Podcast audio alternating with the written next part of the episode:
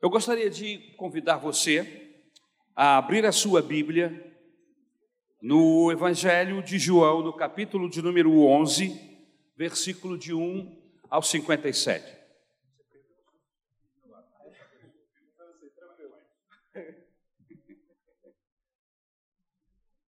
No final do culto você fica por aqui, Marquinhos, tá bom? Obrigado.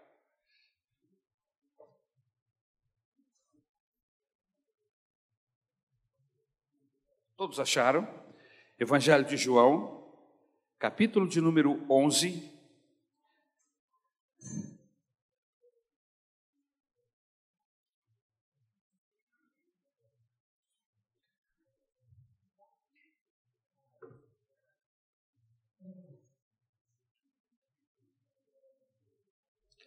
O texto bíblico diz assim: Havia um homem chamado Lázaro ele era de Betânia, do povoado de Maria e de sua irmã Marta. E aconteceu que Lázaro ficou doente. Maria, sua irmã, era a mesma que derramara perfume sobre o Senhor e lhe enxugara os pés com os cabelos. Então as irmãs de Lázaro mandaram dizer a Jesus: Senhor, aquele a quem amas está doente. Ao ouvir isso, Jesus disse: essa doença não acabará em morte, é para a glória de Deus, para que o Filho de Deus seja glorificado por meio dela. Jesus amava Marta, a irmã dela e Lázaro. No entanto, quando ouviu falar que Lázaro estava doente, ficou mais dois dias onde estava. Depois disse aos seus discípulos: Vamos voltar para a Judéia. Esses disseram: Mestre, Há pouco os judeus tentaram apedrejar-te e assim mesmo vais voltar para lá?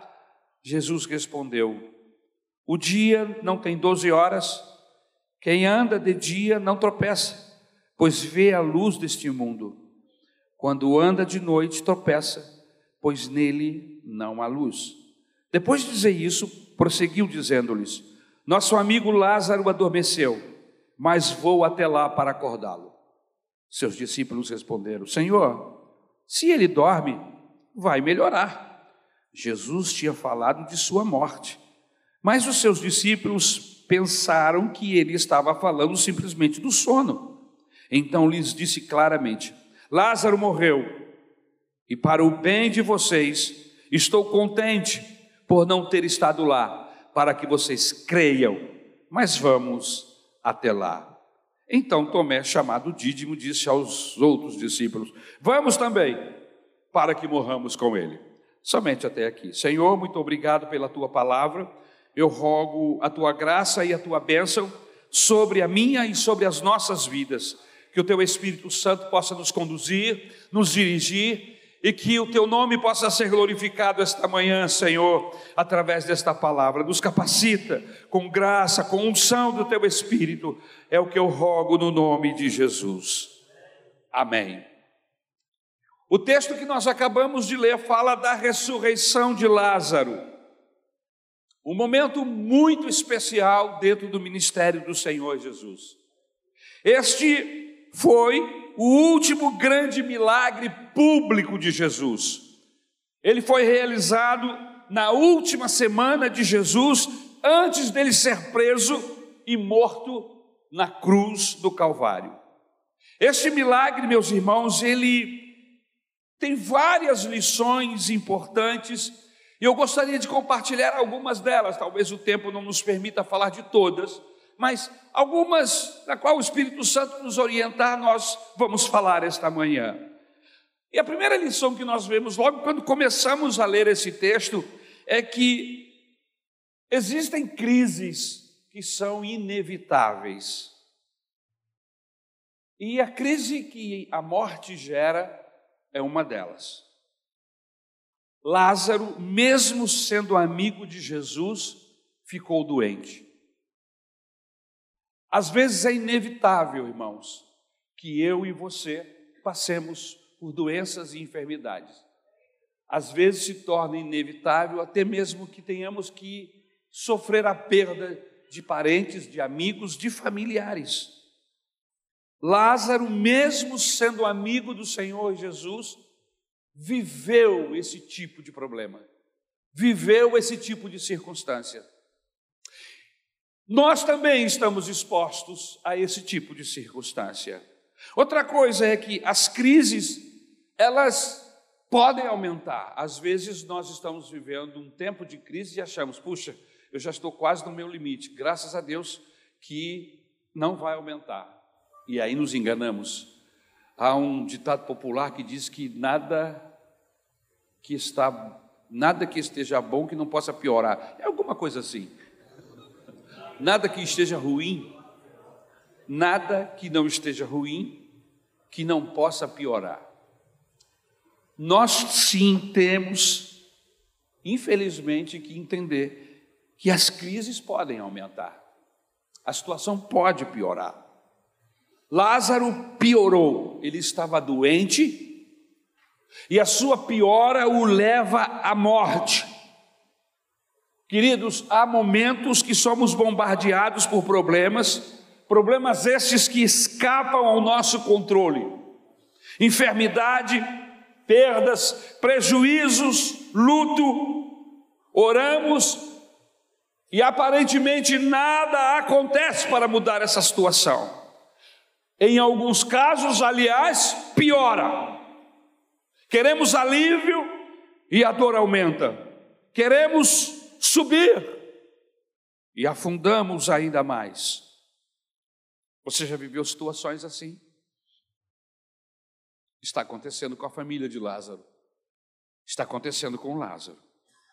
Outra coisa importante é que quando a enfermidade e o luto chegam em nossa casa, nós ficamos profundamente angustiados. Nessas horas, nossa dor aumenta, pois a nossa expectativa era de receber o milagre, afinal de contas, estamos orando. Já pedimos a oração na igreja, já oramos especificamente sobre aquela ou essa situação, pedimos ao pastor para orar, e a nossa expectativa, após sermos orados, ungidos e tudo mais, é que o milagre aconteça. Essa é a nossa vontade e a nossa expectativa. Mas às vezes ele não chega. Como, por exemplo, acontece com os discípulos de Emaús. A gente começa a conjugar os verbos, os verbos da vida apenas no passado. Vocês se lembram como estavam os, os discípulos voltando para a sua aldeia em Emaús? Estavam tristes, Jesus havia sido morto, crucificado, sepultado, e a expectativa deles caiu por terra. E eles começam a conjugar o verbo de forma diferente. Nós esperávamos que fosse ele quem redimisse a Israel, mas isto não aconteceu. Nós esperávamos.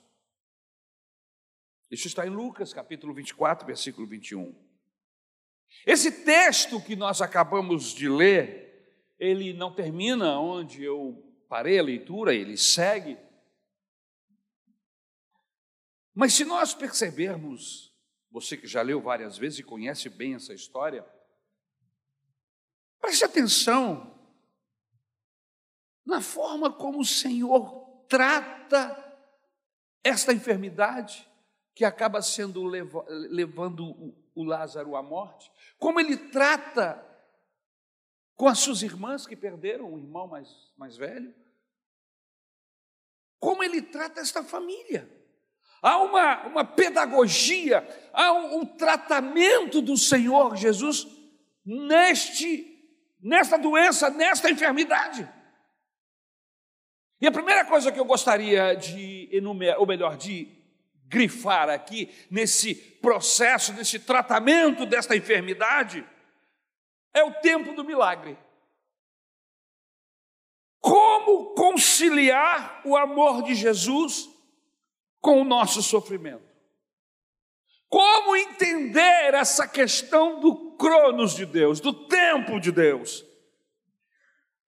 A família de Betânia era amada pela pessoa de Jesus, isso todos nós não temos nenhuma dúvida. Ele amava a Marta, ele amava Maria, ele amava Lázaro, mas mesmo assim, Lázaro ficou enfermo. O fato de sermos amados do Senhor, isto não nos isenta dos problemas, dos apertos, das doenças, das enfermidades e até mesmo de morrermos. Ele amava Marta, Maria e Lázaro, mas mesmo assim Lázaro ficou enfermo. Se Jesus amava Lázaro, por que permitiu que ele ficasse doente? Por que permitiu que suas irmãs sofressem? Por que permitiu que o próprio Lázaro morresse? Aqui está o grande mistério do amor e do sofrimento. Marta e Maria fizeram uma coisa certa na hora da aflição. O texto bíblico diz que eles buscaram ajuda em Jesus. Elas, as duas irmãs, Marta e Maria, sabiam que Jesus mudaria a agenda, que as atenderia sem demora. E elas buscaram ajuda na hora certa. Quando elas mandam o recado para Jesus, Lázaro ainda está vivo. A sua enfermidade vai em um crescente, até levá-lo à morte, mas quando elas pedem socorro, ele ainda está vivo. Eu, infelizmente, conheço, infelizmente não por conhecer as pessoas, mas infelizmente eu conheço algumas pessoas que eu não sei por que razão são frequentadores de igreja, mas eles ficam doentes e não falam nada para ninguém. Você conhece gente assim? não quando a gente fica sabendo, mas por que você faltou à igreja? Você não veio, já tem um tempo, a gente está te procurando, estamos com saudade. Ah, eu estive muito doente, eu peguei Covid, quase morri. Falei assim, Poxa, mas você não avisou nada, não falou nada com ninguém, sofreu sozinho. Você conhece gente assim? Eu conheço gente que é assim, que só quer se apresentar se está bem. Eu não sei o que, é que ele. Ele quer passar uma imagem de que na vida dele é tudo maravilhoso, que nada dá errado, que tudo dá certo. Então, não sei se é isso, tá, irmãos? mas ele não diz que está doente. Irmãos, em nome do Senhor Jesus, isso não é o melhor procedimento. Você sabia que Deus vai nos consolar através da igreja? Você sabia que Deus vai usar pessoas para orar por nós através da igreja? Quando eu compartilho uma dificuldade, um problema, um aperto, uma enfermidade que possivelmente possa me levar à morte, e eu peço socorro, eu aviso a secretária da igreja, peço oração à igreja, eu estou acionando um exército de Deus, eu estou acionando meus irmãos em Cristo, que vão orar por mim, o pastor vai entrar em contato, vai fazer uma visita, alguém vai chegar, alguém vai, vai, vai chegar com consolo, com a oração, com a unção. Mas eu não sei por que algumas pessoas agem dessa forma, não sei se por falta de conhecimento, de ensinamento. O fato é que esta família não agiram assim. Quando Lázaro ficou doente, eles acionaram Jesus imediatamente. Elas buscaram uma ajuda na base certa. O amor de Jesus por Lázaro e não o amor de Lázaro por Jesus. Olha que interessante. Quando elas mandam avisar, elas dizem: está doente aquele a quem tu amas. é aquele que tu amas. Imagine que nós comecemos a orar assim. Jesus, está doente aquele a quem tu amas. Visita. Se apresenta com cura, meu Salvador. Tu amas, e aí diz o nome da pessoa. Interessante. Está doente aquele a quem tu amas. Louvado seja o nome do Senhor. Irmãos, por que elas falaram assim? Porque quem ama tem pressa em socorrer a pessoa amada. Quando eu fico sabendo que alguns dos meus estão vivendo algum drama, algum processo de dificuldade, o que eu faço? Imediatamente pego o telefone, entro em contato, pego o carro, vou socorrer, seja onde for, um pai, uma mãe, um parente, um amigo, a gente vai ajudar.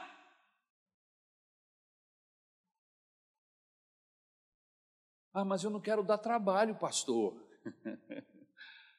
Quando você pensa assim, você está se está impedindo a manifestação de Deus em seu favor. Quantas vezes, ou melhor, nas oportunidades que você já perdeu, poderia ter sido uma uma intervenção de Deus ou uma ação de Deus através de um querido, você às vezes não sabe quanto você é amado. Porque você nunca pede socorro. Você sempre quer se apresentar bem, bom, o dono da cocada branca e preta? É? Irmãos, nós somos seres humanos. Nós necessitamos uns dos outros. igreja, igreja é isso.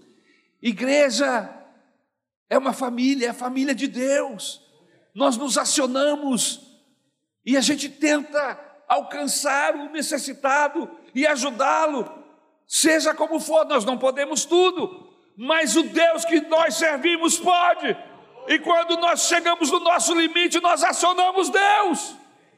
E muitas vezes Deus se utiliza de nós para manifestar a sua graça e o seu amor a você que, que, que precisa, que carece. Aquele a quem tu amas está com câncer. Se Jesus ama, ele tem pressa em agir. Aquele a quem tu amas está se divorciando, Senhor. Vem intervir, Jesus. Aquele a quem tu amas, Senhor, está desempregado. Vamos começar assim, irmãos. Amém? Louvado seja o nome do Senhor. Agora, por que Jesus não curou Lázaro à distância? É interessante, porque em outros momentos nós vemos Jesus operando esse tipo de milagre. Por acaso, lembra do centurião? Que tinha um, um funcionário que estava enfermo, e a Bíblia Sagrada diz que esse centurião pediu socorro, pediu ajuda, e o Senhor queria ir até a casa dele, inclusive, mas disse: Não, eu não sou digno que tu entres em minha casa, mas diga uma palavra, tu tens palavra, tu és Senhor e aquilo que tu falares aqui vai acontecer, porque eu, que sou muito menor, também sou um Senhor, e eu, eu comando pessoas, eu digo vem, eles vêm, eu digo vai, eles vai, mas tu és Deus, tu és Senhor, se tu disseres seja curado, ele vai ser curado. Jesus ficou admirado com a fé do centurião, e falou: então tá bom, seja como tu creres, e naquele instante o, o funcionário ficou curado. Ele não poderia ter feito a mesma coisa com Lázaro? Poderia? Poderia.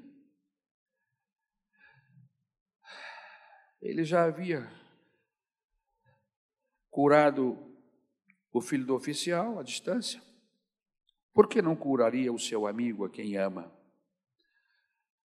Mas a atitude de Jesus parece contradizer o seu amor. Porque o texto bíblico diz que, ao contrário, quem ama tem pressa em atender, Jesus propositalmente demorou mais dois dias de onde ele estava. Se Jesus nos ama, por que sofremos? Se Jesus nos ama, por que passamos pela aflição? Se Ele é o Todo-Poderoso, por que não nos livra do sofrimento? Por que é que o filho de Deus fica doente, perde o emprego, enfrenta o luto, sem imunidades especiais? A Bíblia Sagrada diz que o pai amava o filho, mas permitiu que ele bebesse o cálice do sofrimento e morresse na cruz em nosso lugar. O fato de Jesus nos amar não nos torna filhos prediletos. O amor de Jesus não nos garante imunidade especial contra tragédias, mágoas e dores. Até para que a gente saiba, irmãos, se você ainda não sabe, nenhum dos discípulos teve morte natural, exceto João. E ele morreu exilado em uma ilha solitária. Jesus não prometeu imunidade. especial para nenhum dos seus discípulos. Jesus nunca prometeu uma explicação. Jesus prometeu Ele próprio. Você não vai ficar só. Eu vou estar com você. Se você passar pelo vale da sombra da morte, saiba que eu estarei lá com você. Outra coisa importante, como conciliar a nossa necessidade com a demora de Jesus? Porque nem sempre que oramos, Jesus responde imediatamente. Versículos 6, os versículos 39 do texto que lemos, nos indaga. Como conciliar essa necessidade, a nossa necessidade de cura, de solução dos nossos problemas, com a resposta, com a demora da resposta.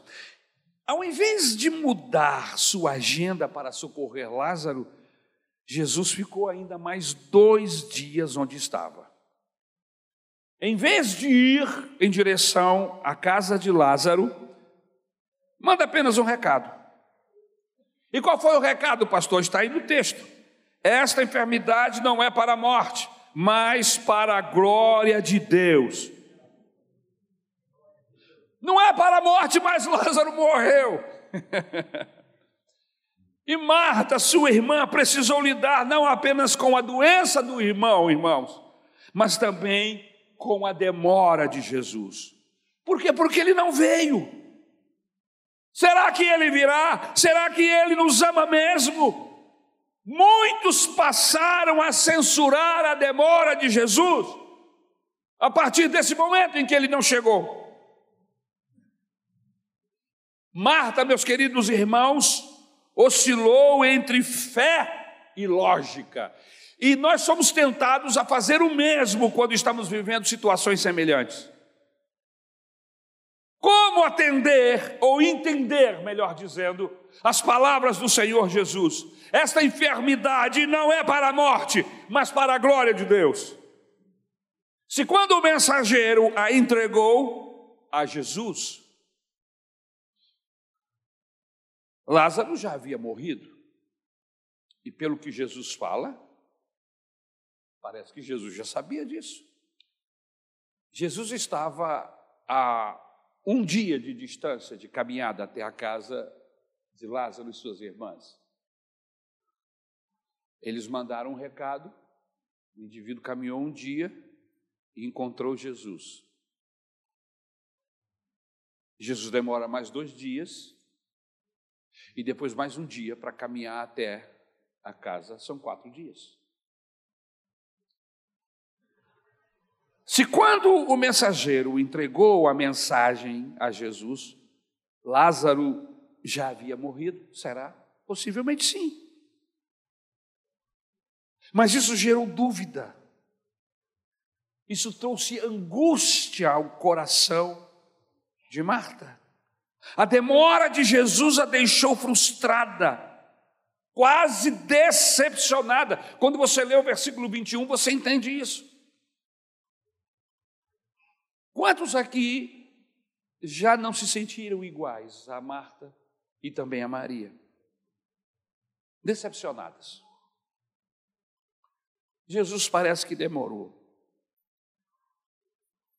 Ontem nós estivemos no encontro de casais, ministrando ao grupo de casais ali presentes, lá no nosso sítio, em Xerém. E nós tivemos o prazer, o privilégio de encontrar um casal muito querido de nossa igreja de Jacarepaguá, que há uma semana e alguns dias perderam uma filha de 32 anos. O câncer a matou. Nós os abraçamos, eles não abriram a boca. Eu também não tinha muito o que falar abracei, chorei com eles e pedi, Deus, consola o coração dos teus filhos.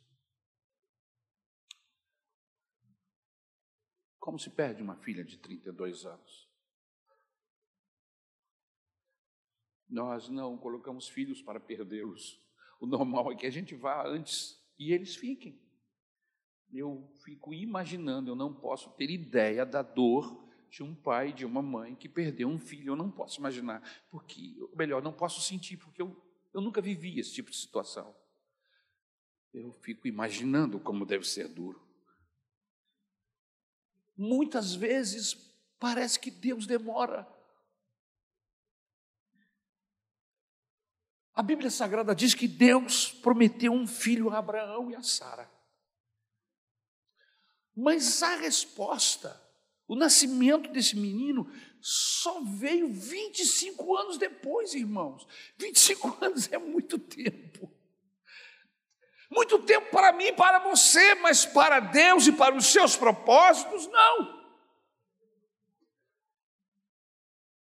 Se Deus desse imediatamente um filho a Abraão, ele nasceria antes do tempo, antes da hora, antes de todos os processos que Deus estava trabalhando estarem prontos. E Abraão teve que amargar 25 anos, dando cabeçada, fazendo escolhas erradas, análise da vida errada. A tempestade no mar.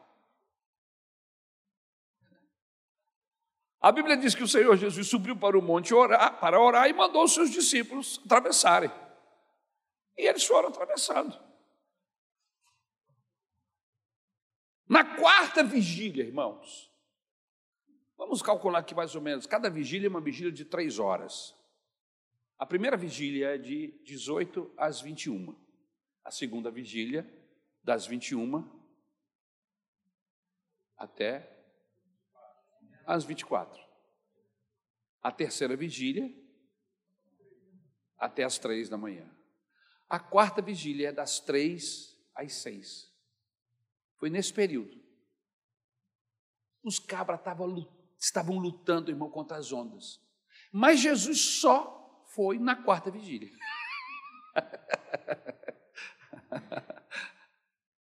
Ele foi ao encontro deles. Talvez quando a, a, a, tempestade fosse mais forte, eu não sei.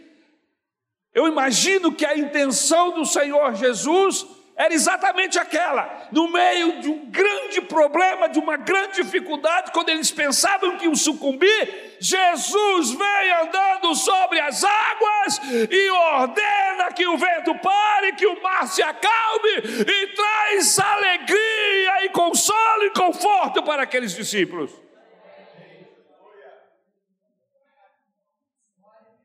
Se Jesus fosse antes, talvez isso não aconteceria. Outro exemplo é que Jairo vai pedir socorro a Jesus, e quando Jesus chega, sua filha já está morta. Será que Jesus chega atrasado? A gente fica pensando, será que ele está chegando atrasado mesmo? Ou será que nós estamos fazendo parte de, de um plano, que essa gente está fazendo parte de um plano, de um projeto de Deus, onde as coisas têm que acontecer naquele momento e naquela hora, porque vai glorificar a Deus e vai manifestar às pessoas o seu poder, a sua misericórdia.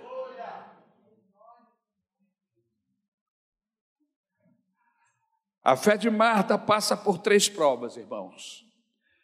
Primeira prova, a prova da ausência de Jesus. Versículo de número 3. Eles mandam avisar Jesus, mas Jesus não vem, não chega. Jesus está envolvido, curando pessoas, conversando, falando, está em uma atividade intensa há um dia de viagem. Mas eles, eles estão no marasmo da espera na expectativa de uma cura, na expectativa da presença de Jesus, mas ele não chega. A ausência de Jesus apertou, fez com que o coração daquelas duas irmãs ficasse mais apertado. Outra coisa, a demora de Jesus. Uma coisa é a ausência, outra coisa é a demora. Ele disse que vinha. Ele disse que vinha.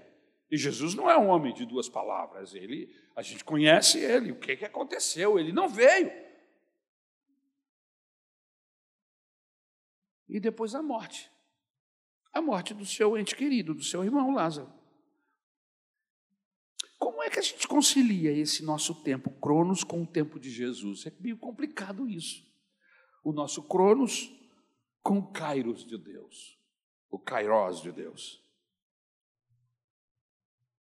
O relógio de Deus. Como eu já falei, a distância entre Betânia e onde Jesus estava dava mais ou menos 32 quilômetros. Um dia de viagem. O mensageiro gastou um dia para chegar a Jesus. Logo ao sair de Betânia, Lázaro morreu. Quando deu a notícia a Jesus, Lázaro já estava morto. Jesus demora mais dois dias e gasta outro dia para chegar. Daí, quando chegou, Lázaro já estava sepultado há quatro dias. Interessante que Jesus ainda diz que ele se alegrou por não estar em Betânia antes da morte de Lázaro. Está aí no versículo 15. Ele deu graças ao Pai por isso. Às vezes nós não sabemos, mas Deus sabe por que está fazendo, por que está agindo daquela maneira. Porque, como ele tinha dito antes, eu vou para despertá-lo. E eles pensavam assim, mas, mas se ele está dormindo, então significa que ele né, vai ficar bom. se ele só está dormindo. Mas aí Jesus explica: não, ele está morto. E eu vou para ressuscitá-lo. Jesus sempre agiu de acordo com a agenda de Deus, com a agenda do Pai. Nós vemos isso no capítulo 2 e no versículo 4 de João. Eu quero até convidar você para ler comigo. Mas Jesus lhe disse: Mulher, que tenho eu contigo? Ainda não é chegada a minha hora.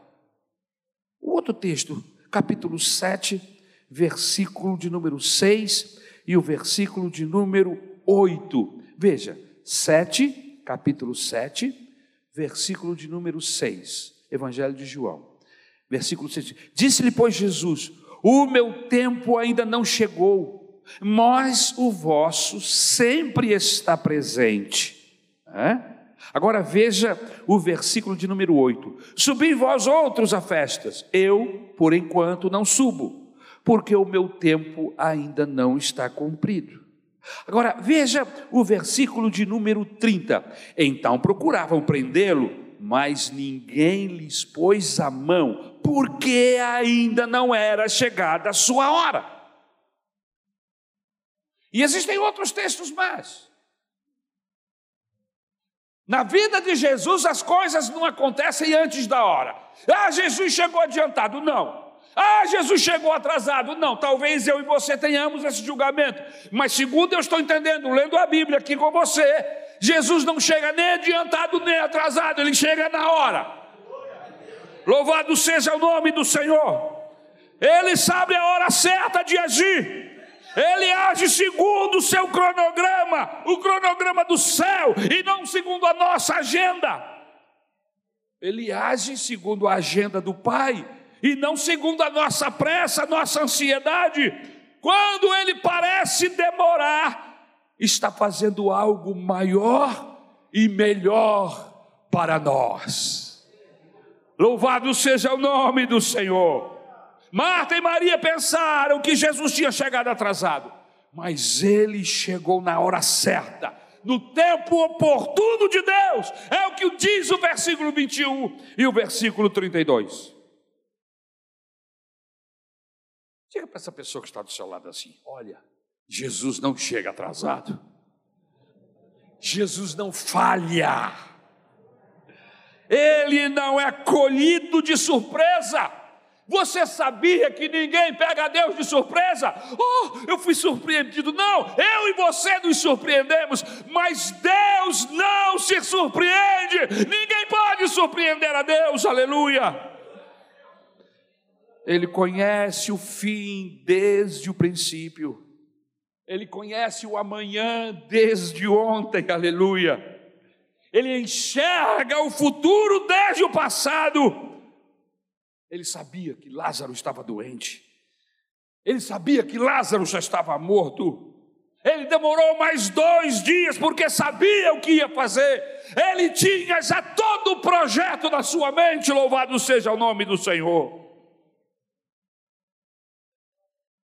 Outra coisa importante que nós notamos nesse texto é o modo do milagre. Nós estamos vendo até agora a maneira como Deus trata da questão. Mas e o modo? Como foi? Irmãos, Jesus não está preso às categorias do nosso tempo. Marta crê no Jesus que poderia ter avisado, ou melhor, poderia ter evitado a morte.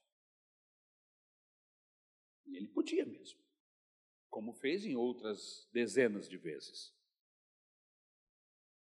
Marta crê nesta maneira, num Jesus que poderia ter, mas uma vez que ele não evitou, agora, como diz um ditado, Inês é morta. No caso aqui, Lázaro. Passado. Marta crê que Jesus Marta crê no Jesus que ressuscitará os mortos no último dia. Ela não crê que Jesus pode fazê-lo hoje. Quando Jesus a interroga, quando ela se encontra com Jesus, ela lamenta Jesus não ter chegado. Mas agora meu irmão está morto. Por que não vieste antes? Poderia ter evitado isso. Mas Jesus lhe contesta, fala assim: não, mas eu cheguei, eu estou aqui. E se eu estou aqui, eu posso fazê-lo. Ah, eu sei que naquele dia tu irás ressuscitar todos os mortos. E Jesus tá, falou para ela assim, mas eu não estou me referindo ao, ao futuro, eu estou falando de hoje. Mas Marta acreditava em Jesus dessa forma. Ele tem poder para evitar, mas não tem poder para ressuscitar agora. Mas Maria não crê que Jesus possa fazer o milagre agora. Marta vacila entre fé e lógica. E nós somos assim também. Não temos dúvida que Jesus realizou prodígios no passado. Não temos dúvida de crer que ele fará coisas tremendas no fim do mundo. Mas a nossa grande dificuldade é crer que Ele opera ainda hoje, com o mesmo poder. E talvez essa seja a sua angústia. Você tem orado pelo seu casamento e vê vê o seu casamento mais perto da dissolução, do divórcio. Você tem orado pela conversão do seu cônjuge e o ver mais endurecido. Você tem orado pelos seus filhos e eles continuam mais distantes de Deus. Você tem orado pelo seu emprego e ele ainda não surgiu. Você tem orado pela sua vida emocional e ainda ela parece um deserto. Ah, se tudo fosse diferente. Passado e futuro. O grande erro do ah, se fosse diferente, das duas irmãs, foi omitir o poder presente do Cristo vivo. O Cristo que nós entregamos às nossas vidas, ele não apenas operou no passado, como vai operar no futuro mas ele opera hoje. Nós não podemos ter uma fé semelhante à fé dessas duas moças. A nossa fé tem que ser no hoje, no agora, porque é a mesma pessoa, o mesmo poder que pode ou que pôde no passado, pode hoje, e vai poder no futuro, mas eu preciso dele hoje. Me passou um louvor antigo agora assim pela minha cabeça agora que diz assim: agora, agora, agora eu preciso de Jesus aqui agora. Agora, agora, agora eu preciso de Jesus aqui agora agora, agora, agora. Eu preciso de Jesus aqui agora. para curar, me libertar e me salvar. Eu preciso de Jesus aqui agora. É agora! O Deus que nós pregamos, o Deus da Bíblia, o Deus do céu, o Deus do nosso Senhor Jesus Cristo, o Deus da igreja Maranata, aleluia, é o Deus do agora, do já, diz o salmista. Aleluia, aleluia. Nós não podemos viver de lembranças que já passaram, olhando para trás como se o nosso Deus não operasse mais. O nosso Deus é o Deus de hoje, aleluia. Não podemos ficar olhando para o futuro e saber que Ele vai fazer aquilo que a Bíblia promete. Ele vai fazer e acontecer no futuro, mas eu não estou no futuro e eu já passei do passado, e agora? Agora é o momento de nos entregarmos nas mãos de Deus e crermos que Ele é o mesmo. E o próprio Jesus diz: Eu sou o mesmo, ontem, hoje e eternamente, aleluia. Aleluia. Eu sou. Essa palavra eu sou, ela está fora do tempo verbal. Eu sou ontem, eu sou hoje, eu sou amanhã. Por isso que os judeus ficavam muito nervosos quando Jesus se auto-intitulava o Eu Sou, porque era uma expressão específica do divino, do que está fora do tempo e do espaço. Aleluia. Louvado seja o nome do Senhor. Jesus disse: Eu sou. Aleluia. Aleluia. Louvado o nome do Senhor. Jesus não era o grande eu era. Jesus não se apresentou como o grande serei. Ele se apresenta como o grande eu sou. E nesse evangelho ele diz: Eu sou o pão da vida. Evangelho de João 6,35. Eu sou a luz do mundo. Capítulo 8, versículo 12. Eu sou a porta. Capítulo 10, versículo 9. Eu sou o bom pastor. Capítulo 10, versículo 11. Eu sou a ressurreição e a vida. Capítulo 11, verso 25. Eu sou o caminho, a verdade e a vida. É João 14, 6. Eu sou a videira verdadeira. João 15. Ele é tudo para mim. Não é ele era, ele é tudo para mim. Não é ele vai ser. Ele é o tesouro que eu tenho guardado em meu peito. Ele é tudo para mim. Ele é o tesouro que eu tenho guardado em meu peito, Ele é tudo para mim. Transformou minhas trevas em luz, meus pecados Ele perdoou. Já não peço mais nada do mundo, pois seu amor profundo Ele me doou. Já não peço peço mais nada do mundo, pois seu amor profundo ele me doou. Ele é tudo para mim. Ele é tudo para mim. Ele é o tesouro que eu tenho guardado em meu peito, Ele é tudo para mim. Ele é o tesouro que eu tenho guardado em meu peito, Ele é tudo para mim. Eu fui olhar aqui, ainda tem dois dias de mensagem. Vamos ficar de pé em nome de Jesus. Aleluia. Eu continuo essa mensagem outro dia, mas o que eu falei para você hoje, baseado na palavra de Deus, já é o suficiente para você entender que você entregou a sua vida nas mãos de um Deus que pode todas as coisas, que é o mesmo de ontem, hoje e o será amanhã. Por isso, meu passado eu entreguei nas mãos do Senhor, e com o poder do seu sangue eu fui lavado e liberto das garras do pecado do passado.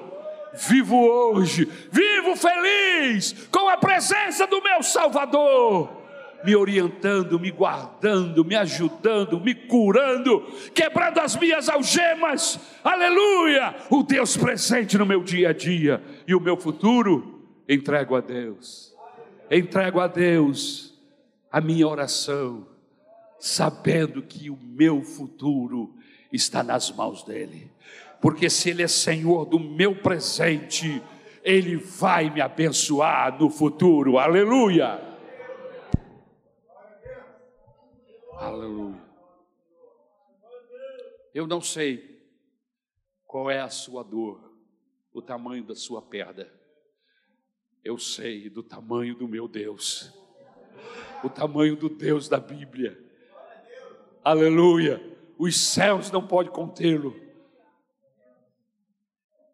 E eu sei que Jesus Cristo era chamado de bálsamo de Gileade. Por que bálsamo de Gileade? Porque quando ele chegava, a dor parava. O bálsamo era colocado, Gileade era uma região que fazia o melhor bálsamo de toda aquela área, de toda aquela geografia. Outras pessoas, outras cidades faziam bálsamo, mas o bálsamo de Gileade tinha um poder de fazer a dor parar, a ardência cessar. Jesus chegava na casa das pessoas, entrava no meio das multidões, e a dor parava, a ardência cessava. O paralítico via, ou melhor, o paralítico andava, o cego via. Os mortos eram ressuscitados, as boas novas eram pregadas, aleluia. A paz de Deus inundava os corações.